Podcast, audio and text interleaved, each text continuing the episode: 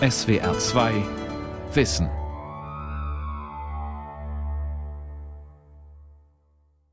Am Mikrofon Ralf Kaspari. Im Rahmen der ARD-Themenwoche Gerechtigkeit geht es heute in der SWR2 Aula um die Frage, warum und wie die politischen und wirtschaftlichen Eliten in Deutschland und Europa die soziale Ungerechtigkeit befördern. Darüber habe ich mit dem Eliteforscher Professor Michael Hartmann gesprochen.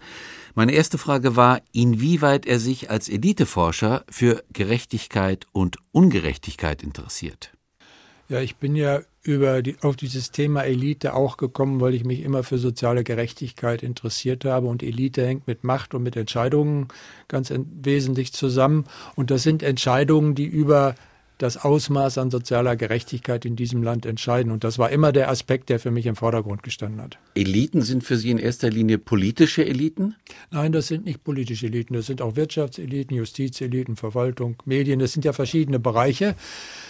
Aber das sind die Personen, die durch ihre Entscheidungen Entwicklungen maßgeblich beeinflussen. Und ein entscheidender Punkt ist immer soziale Gerechtigkeit, also Einkommensverteilung, Vermögensverteilung mhm. und ähnliches. Ihre Theorie besagt, wenn ich das richtig verstanden habe, Sie haben ja sehr viele Bücher dazu geschrieben zu Eliten. Es gibt in Deutschland Eliten und die haben eigentlich ein Problem, weil sie schotten sich ab rekrutieren den Nachwuchs aus den eigenen Reihen, mischen sich also nicht, sagen wir mal, mit anderen sozialen Schichten oder Bereichen. Und die haben auch deshalb, weil sie sich abschotten, den Bezug zur Realität völlig verloren. Stimmt ja, das? das? Ist das so in, in Grundzügen Ihr Ansatz? Ja, das ist etwas zugespitzt, aber es ist der Ansatz. Also die Abschottung ist unterschiedlich. Das hat mit zwei Entwicklungen zu tun. Das eine ist die Rekrutierung und da kann man sagen, es gibt sehr exklusiv rekrutierte Eliten. Die exklusivste ist nicht nur in Deutschland immer die Wirtschaftselite, wo seit Jahrzehnten vier von fünf Mitgliedern dieser Wirtschaftselite aus den oberen vier Prozent der Bevölkerung stammen, also aus bürgerlich, großbürgerlichen Kreisen. Dann kommt die Justizelite, die Verwaltungselite. Am offensten war immer die politische Elite. Die politische Elite rekrutierte sich bis Ende der 90er zu zwei Dritteln aus der breiten Bevölkerung. Und es gab auch immer noch einen erklecklichen Anteil von Arbeiterkindern. Und das hat sich in den letzten 20 Jahren verändert. Das heißt, die politische Elite hat sich der Wirtschafts- und der Justizelite angenähert, ist in ihrer Rekrutierung enger geworden. Und gleichzeitig hat sich der Teil der Bevölkerung, zu dem auch die Eliten gehören, also das obere Prozent, was Einkommen und Vermögen angeht, vom Rest der Bevölkerung immer weiter entfernt, weil eine Vielzahl von politischen Entscheidungen, aber auch von wirtschaftlichen Entwicklungen dieses Prozent enorm begünstigt haben.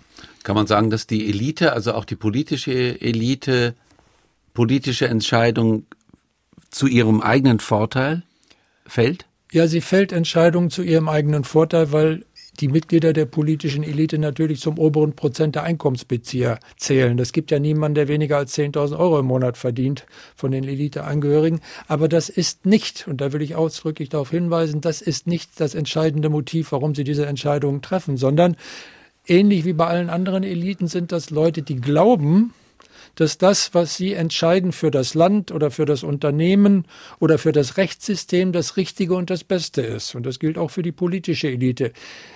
Das Problem ist, dass sie aufgrund ihrer eigenen Herkunft und ihrer Lebenssituation die Realität in diesem Land nur noch eingeschränkt wahrnehmen und das, was sie als das Beste ansehen, nicht zwingend auch wirklich das Beste ist. Wenn ich sagen würde, gerade die politische Elite ist wirklich egoistisch, dann habe ich Sie völlig falsch verstanden. Dann haben Sie mich falsch verstanden. Es geht Sondern nicht. Sondern es ist, ja. aber was ist das dann genau? Also diese es ist ein verengter Blickwinkel. Das heißt, die politische Elite hat eine Wahrnehmung der Wirklichkeit, die durch ihre eigene Rekrutierung bestimmt ist und durch ihre Lebenssituation. Also die Elite in Berlin ist eine andere Elite als die in Bonn. Das hat mit der Stadt zu tun, das hat mit der Zusammensetzung mhm. der Herkunft zu tun. Also, dass zum Beispiel Arbeiterkinder kaum noch vertreten sind. Wenn ich in die 60er Jahre zurückgehe, die erste große Koalition, da gab es einen Arbeiter, Arbeitsminister namens Walter Arendt. Walter Arendt hatte nicht nur einen Bergarbeiter als Vater, der hat auch selber noch als Bergarbeiter gearbeitet. Dann wurde er Gewerkschaftsfunktionär, dann Arbeitsminister. Das ist eine Entwicklung, die lässt ihn bestimmte Probleme, zum Beispiel Arbeitsgesundheit äh, und ähnliche Sachen, anders wahrnehmen. Darum geht es mir. Das heißt, er nimmt sie aber wahr oder hat sie wahrgenommen aus, aus Sicht seiner Schicht. Ja. oder der Bedürfnisse ja, dieser Schicht. Ja. Und wenn Sie jetzt sagen, es gibt immer weniger die Rekrutierung zum Beispiel in die Politik aus dem Arbeitermilieu, ja. sondern Sie haben gesagt aus dem großbürgerlichen Milieu oder, bürgerlich, oder bürgerlichen Milieu, ähm, fällt dann sozusagen ein bestimmter politischer Bereich, wo Entscheidungen notwendig sind, weg. Der wird nicht gesehen. Der wird nicht gesehen. Und wir haben 2012 ja eine große Studie gemacht über die Kernelite in Deutschland, also die Inhaber der tausend wichtigsten Machtpositionen. Und da haben wir nach sozialer Gerechtigkeit, nach höheren Steuern und so gefragt. Und das Ergebnis war ganz eindeutig. Innerhalb dieser Eliten, diejenigen, die aus Arbeiterfamilien stammten, sahen soziale Gerechtigkeit und soziale Ungleichheit sehr viel skeptischer, waren sehr viel sensibler für die Probleme als diejenigen, die in wohl, wohlhabenden oder gar reichen Familien groß geworden sind. Die Unterschiede waren ganz gravierend, also es war praktisch wie schwarz und weiß in vielen Fragen.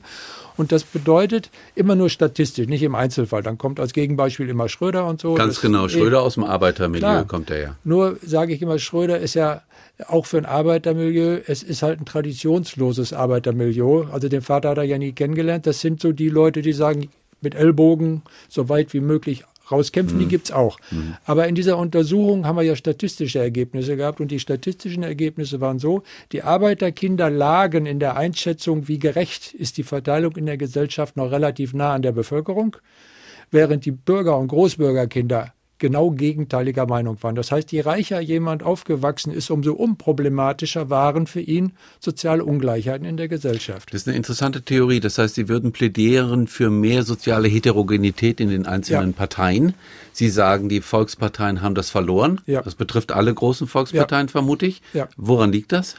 Das gibt eine Reihe von Gründen. Ich kann es am besten beurteilen bei der SPD, weil ich das am ehesten mitverfolgt habe. Ich bin kein SPD-Mitglied, aber ich kenne über lange Jahre viele SPDler und in der SPD hat das angefangen in den 70er Jahren mit in Anführungsstrichen den Studienräten, die damals in großer Zahl in die Partei geströmt sind. Und das hat das Diskussionsklima verändert. Also in meinem Heimatort waren das vorher die gestandenen Gewerkschaftschefs, also der ÖTV-Kreisvorsitzende, der IG Metall Ortsbevollmächtigte, der Drupa-Chef, die haben die Diskussion bestimmt und da kamen die Studienräte und die haben natürlich anders diskutiert. Für uns war das am Anfang, wenn wir mit denen zusammengearbeitet haben, sehr schön, weil in Fragen wie Kernenergie waren diese Studienräte unserer Meinung und die Gewerkschaftschefs waren völlig anderer Meinung. Für die waren wir technikfeindlich. Was wir damals nicht gesehen haben, was mir erst später aufgefallen ist, die Gewerkschaftschefs sind irgendwann weggeblieben, weil die immer gesagt haben, die labern nur über dies und das und jenes, alles so theoretisches Zeug. Mit dem Wegbleiben sind aber auch soziale Themen in den Hintergrund getreten. Das heißt, keiner hat mehr Fragen, die im Betrieb wichtig sind, überhaupt noch aufgeworfen. Und das ist eine Entwicklung, die dazu geführt hat, dass wir jetzt in der SPD, selbst in der Mitgliedschaft, also sind ja die vielen Alten noch drin, wir haben 40 Prozent Akademiker und nur noch 16 Prozent Arbeiterkinder.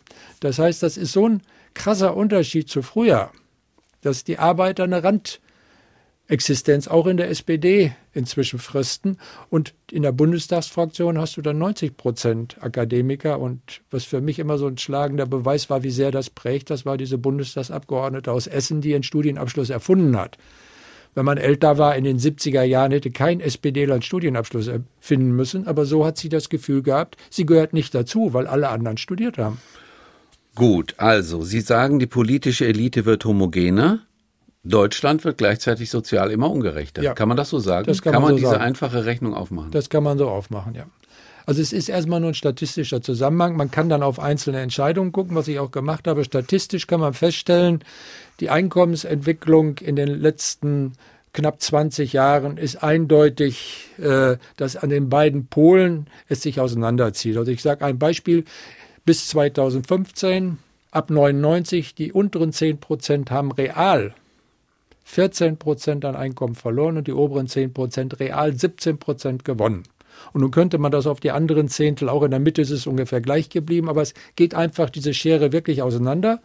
Das ist beim Vermögen ganz eindeutig so. Also das oberste Prozent hat ein Drittel des Gesamtvermögens. Und wenn man sich die 100 Reichsten, die neue Liste ist ja gerade wieder erschienen, die 100 Reichsten haben ein Vermögen von einer halben Billion Euro. Bei 10 Billionen entfällt auf die alleine ein Zwanzigstel des Gesamtvermögens. Und so könnte man das beliebig mit allen möglichen Zahlen. Die Mitte wird kleiner. Also aus der Mitte sind zwischen 99 und 2015 ungefähr 6,5 Millionen Menschen verschwunden. Drei Viertel von diesen 6,5 Millionen sind nach unten abgerutscht, ein Viertel ist aufgestiegen, das gibt es auch. Aber das ist eine reale Entwicklung, die zu einer größeren, deutlich größeren Ungleichheit, was Einkommen, Vermögen angeht, in Deutschland führt. Und es gibt eine Reihe von politischen Beschlüssen, die man festmachen kann. Ich sage auch. Ja, welche, äh, welche wären das? Also ja. die das beschleunigt haben. Ja. Also es gibt ganz einfache Beschlüsse. Das ist auf der einen Seite die gesamte Gesetzgebung, die man unter Agenda 2010 zusammenfassen kann. Also Schröder. Schröder, das ist nicht nur Hartz IV, sondern was mindestens genauso wichtig ist, aus meiner Sicht sogar noch wichtiger, ist die Schaffung des Billiglohnsektors, wo inzwischen mhm. fast jeder Vierte tätig ist, ja. also zu Bruttolöhnen von 6,50 Euro die Stunde maximal. Mhm. Und auf der anderen Seite eine Vielzahl von steuerlichen Beschlüssen, also das meiste ist den Leuten weniger bekannt. Was bekannt ist, ist der Spitzensteuersatz, der gesenkt worden ist, aber es gibt eine Vielzahl von anderen Beschlüssen, Abgeltungssteuer, Körperschaftssteuer und so weiter. Und die Deregulierung des Finanzsektors. Denn von der Deregulierung des Finanzsektors haben ja die profitiert, die Aktien besitzen. Und die gehören ganz überwiegend zum oberen Zehntel der Bevölkerung. Die haben von den steigenden Aktienkursen profitiert und sie haben von etwas profitiert, was man gemeinhin auch nicht kennt davon, dass die Unternehmen immer mehr von ihren Gewinnen ausschütten. Also als Beispiel die DAX-Unternehmen, die haben 2002 insgesamt gut 10 Milliarden ausgeschüttet, im letzten Jahr schon über 36 Milliarden. Das heißt, wenn du Aktien hast, gewinnst du auch brutto dazu, nicht nur was die steuerliche Belastung angeht. Und mhm. das könnte man durch eine Vielzahl von weiteren Beschlüssen. Das letzte ist jetzt die Erbschaftssteuer für Familienunternehmen, die für die Vermögensungleichheit gravierende Konsequenzen haben wird, weil die größten Vermögen in Deutschland, die mit Betriebsvermögen zusammenhängen, wie schon in den letzten Jahren, auch in den nächsten Jahren weitgehend erbschaftssteuerfrei übergeben werden können. Wie oft, Herr Hartmann, hat man Ihnen schon vorgeworfen, das ist alles eine Neiddiskussion? Ja, Sie machen die Elite, also die, die oben ja. stehen, die gut verdienen, ja, die vielleicht auch ein bisschen abgehoben sind, die aber eine super Ausbildung haben und die wir brauchen als Firmenchefs, als Firmenlenker, als politische Lenker. Sie machen die schlecht. Das ist eine Neiddiskussion. Ja, weil sie sagen, die verdienen zu viel und arbeiten in die eigene Tasche. Also das ist mir relativ häufig vorgeworfen, man nimmt ab, äh, weil ich A sagen kann, das betone ich auch immer bei Vorträgen, ich gehöre zu denen, die profitiert haben als ehemaliger Professor ja, also der Pension. TU Darmstadt. Ja. Aber auch mit meinem Aktiendepot. Also ich gehöre zu den genau, Wohlhabenden ja. des Landes. Ja. Und ich habe auf vielfältige Art und Weise davon profitiert. Gelitten habe ich nur als Angestellter des Öffentlichen oder Beamter des öffentlichen Dienstes. Also während der Arbeitszeit noch. Ja, ja. Aber entscheidend ist, ich gehöre zu den Profiteuren und kann das im Detail auch erklären, wo ich gewonnen habe, ganz eindeutig. Das ist das Erste. Und das Zweite, wenn man über Neid diskutiert, es ist lange her, da hat es mal ein Kursbuch zur Neid gegeben, da habe ich auch einen Beitrag geschrieben und habe mich dann mit der ganzen Neiddiskussion über die Jahrhunderte beschäftigt beschäftigt und mein persönlicher Eindruck hat sich darin bestätigt. Neid ist etwas, was im sozialen Nahumfeld stattfindet. Also der äh, habilitierte Assistent, der seit zehn Jahren auf die Professur wartet, ist neidisch auf den Assistenten, der es schafft. Oder der Sänger, der erfolglos bleibt, auf den erfolgreichen Sänger. Aber Normalsterblicher ist jetzt nicht neidisch auf den Milliardär. Der ist so weit weg, da sage ich, das ist nicht Neid, sondern das ist ein Gefühl von sozialer Ungerechtigkeit, die von Land zu Land unterschiedlich ausfällt. Also im skandinavischen Raum wird man schon was als ungerecht empfinden, was wir noch akzeptieren. Mhm. Und in den USA ist der Spielraum noch viel größer. Da wird man sagen, was stellen die sich so an? Aber es ist ein tief verwurzeltes nationales Gefühl, was noch okay ist und was nicht okay ist. Welche Differenzen man erklären kann durch die Position und wo man sagen kann, die bedienen sich. Das ist ja, ja sind wir ja. Deutschen in Bezug auf die Kluft zwischen Arm und Reich überhaupt auf dieses Themenbündel sehr sensibel? Nein, sehr sensibel. Wir sind sensibel, aber das gilt genauso für Großbritannien zum Beispiel. Das gilt für Frankreich, das gilt eigentlich für viele europäische Länder. Wir haben in Europa eine relativ gemeinsame Tradition, was akzeptabel ist und was nicht. In den USA sieht das anders aus. Äh, und wir haben dann in Europa wieder, vor allem im skandinavischen Raum, die Länder, die traditionell eine sehr egalitäre Vorstellung haben von einer Gesellschaft, wo dann eben äh, Dinge nicht gehen, die für uns problemlos werden. Also ich habe einen französischen Kollegen, der hat in Norwegen mal eine Studie gemacht und hat dann für ihn völlig unverständlich festgestellt, dass in Norwegen Spitzenpolitiker keinen großen BMW fahren, weil sie damit negativ auffallen. Das mhm. wäre nun in Frankreich, siehe Macron, mhm. überhaupt mhm. kein Problem. Da ist man das von den Eliten gewohnt, dass die sich so präsentieren und Macron macht es nun sehr extrem. Aber dass man das macht, wenn man an der Staatsspitze steht. Das ist für Franzosen selbstverständlich. So gibt es auch in Kontinentaleuropa noch Unterschiede. Aber es gibt eine Vorstellung, also ich sage mal, bei Managereinkommen, die waren ja lange auch so, dass ein Manager das 14-fache des Normalsterblichen verdient hat im selben Unternehmen.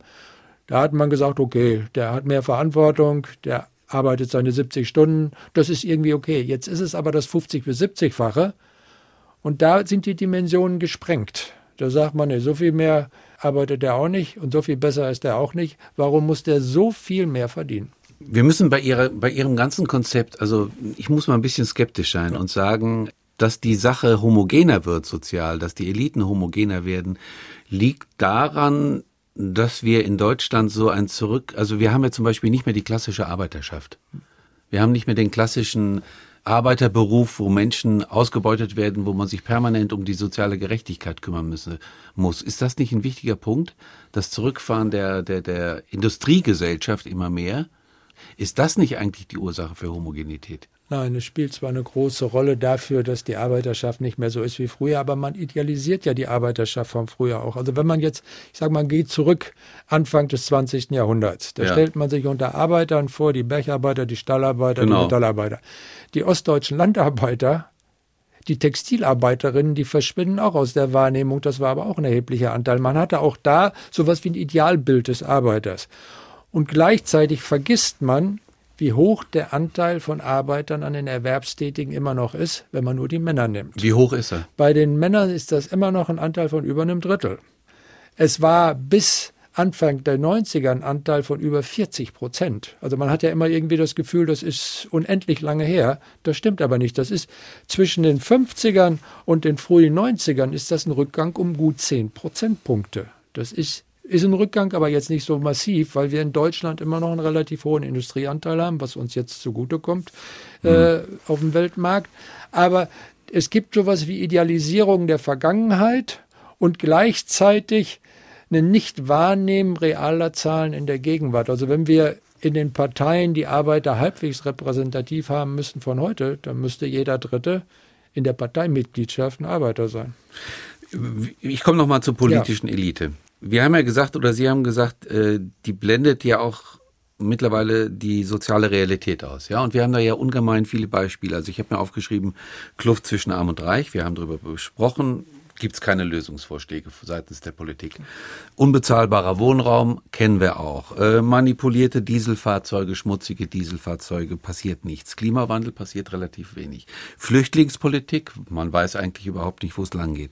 Rentenpolitik, Steuerpolitik, Überall passiert nichts. Ja, es passiert ja was. Das, der Punkt ist. Ja, aber es passiert sozusagen nur Machtpolitik oder Kalkülpolitik, die dem eigenen Überleben hilft. Ja, aber man muss ja einen längeren Zeitraum sehen. Also wir haben in Deutschland diese Wende zur neoliberalen Politik um die Jahrtausendwende gehabt. Also in Großbritannien, USA war das in den 80ern. Thatcher-Politik war ja, das? Thatcher und Reagan. In Deutschland hat das ja viel länger gedauert. Dann haben wir diese Wende gehabt und dann ist die ersten zehn Jahre sehr viel passiert. Also diese ganzen Beschlüsse, die ich eben genannt habe, mhm. sind alle bis 2009 durchgezogen worden. Danach hat es keine maßgeblichen Beschlüsse mehr gegeben in dieser Richtung, sondern es hat nur noch Bestätigungen gegeben. Also diese Erbschaftssteuer, das war der letzte Beschluss jetzt vor zwei Jahren. Das ist nur eine Bestätigung dessen, was unter Steinbrück 2009 passiert ist. Das heißt, man hat einmal die Verhältnisse gravierend verändert und seitdem hält man es auf dem Niveau. Es sind ja keine gravierenden, das ist in Großbritannien und den USA auch nicht anders. Da gibt es keine gravierenden Einschnitte, sondern es wird einfach immer das fortgeführt, was man schon hat. Das Problem ist, dass man in diesen zehn Jahren in der Bundesrepublik eine gravierende Veränderung in der steuerlichen Belastung, in der Einkommensentwicklung und ähnliches hatte. Und auf dem Niveau bewegt man sich jetzt.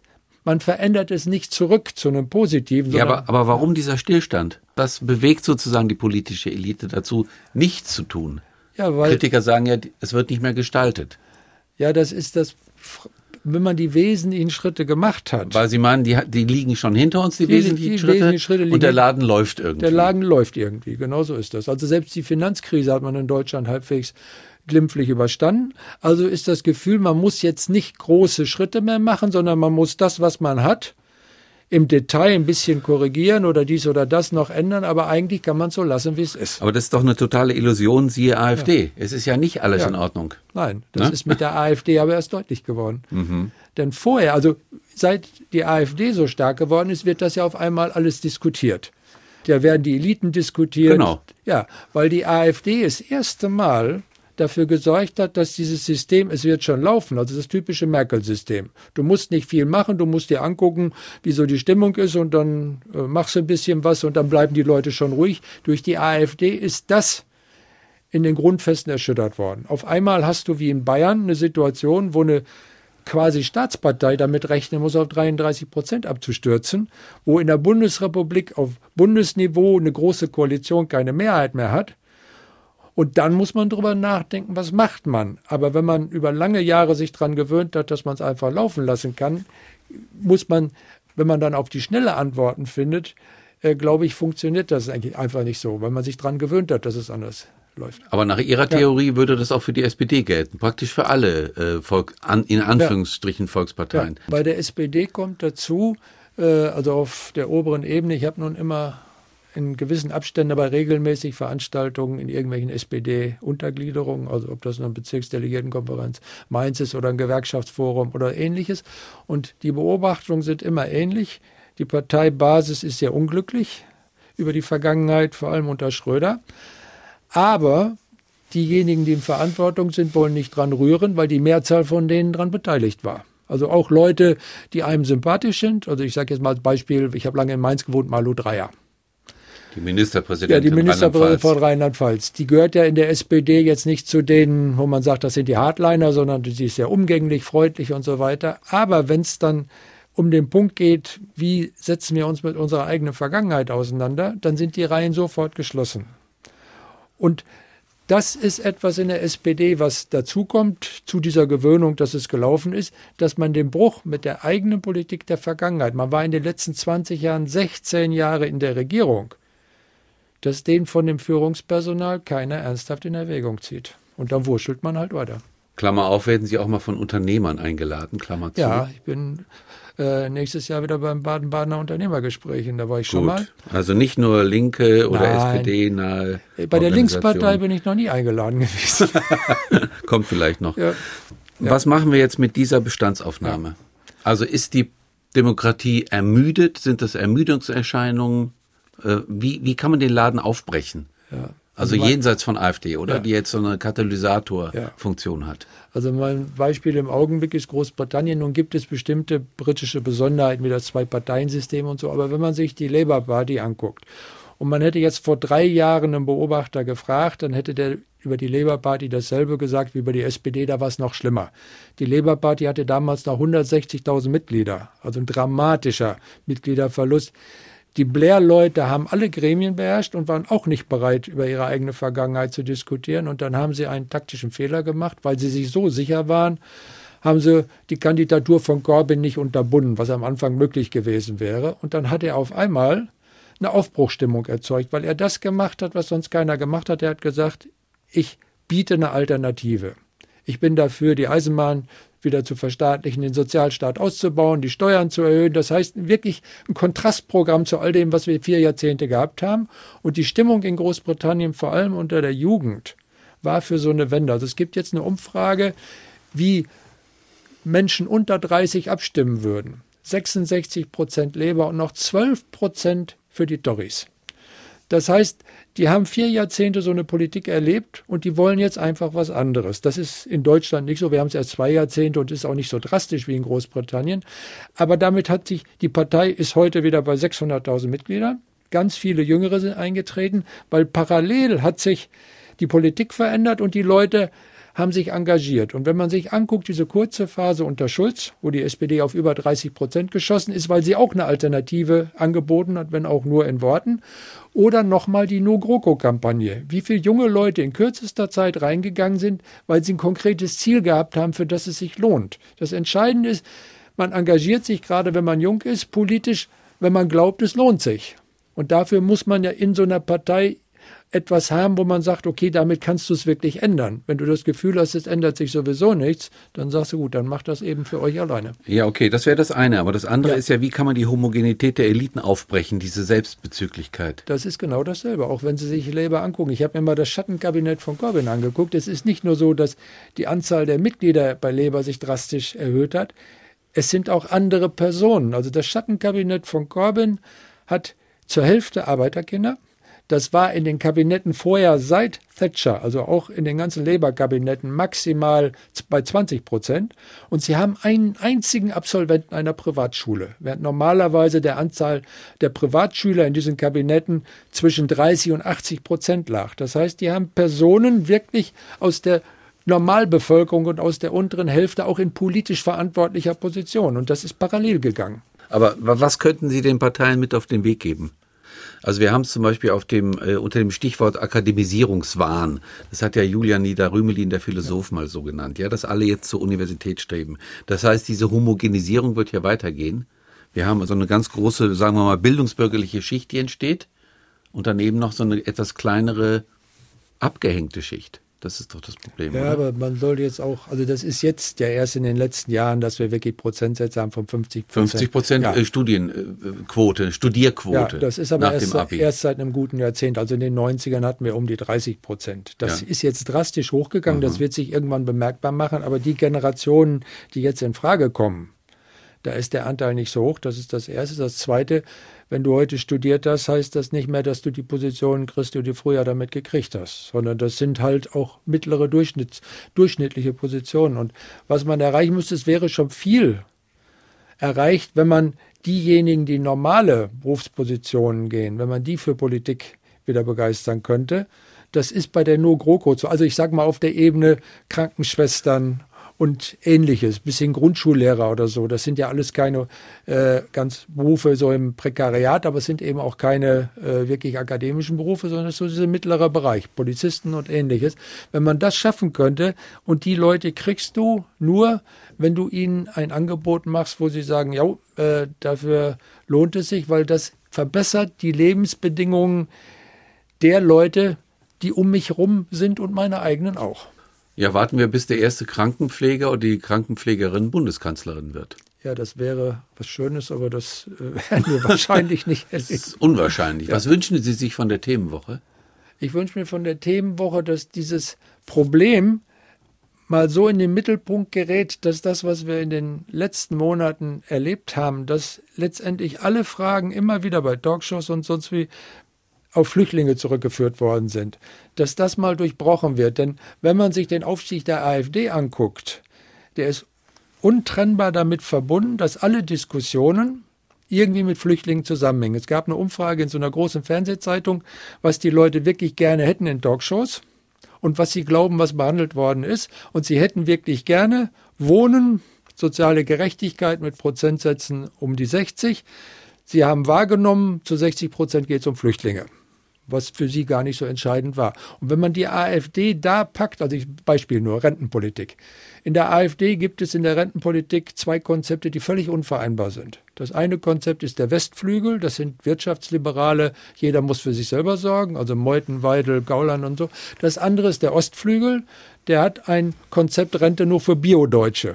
Also nicht mal nach mhm. Nationalität, sondern wirklich nach völkischer. Ich lache, aber die meinen ja. das ja ernst. Ja, das, die meinen das ernst, ja. Mhm. Aber wenn man das Problem mal wirklich in den Medien gezielt über einen längeren Zeitraum zum Mittelpunkt machen würde, würde man der AfD ganz anders beikommen können, weil da müssten die Farbe bekennen, als wenn man immer auf ihr Lieblingsthema kommt. Denn alle Stellungnahmen der AfD laufen auf Flüchtlinge raus, weil sie damit die gravierenden Unterschiede in der eigenen Partei und vor allem die unsoziale Politik, die sie letztendlich machen werden, kaschieren können.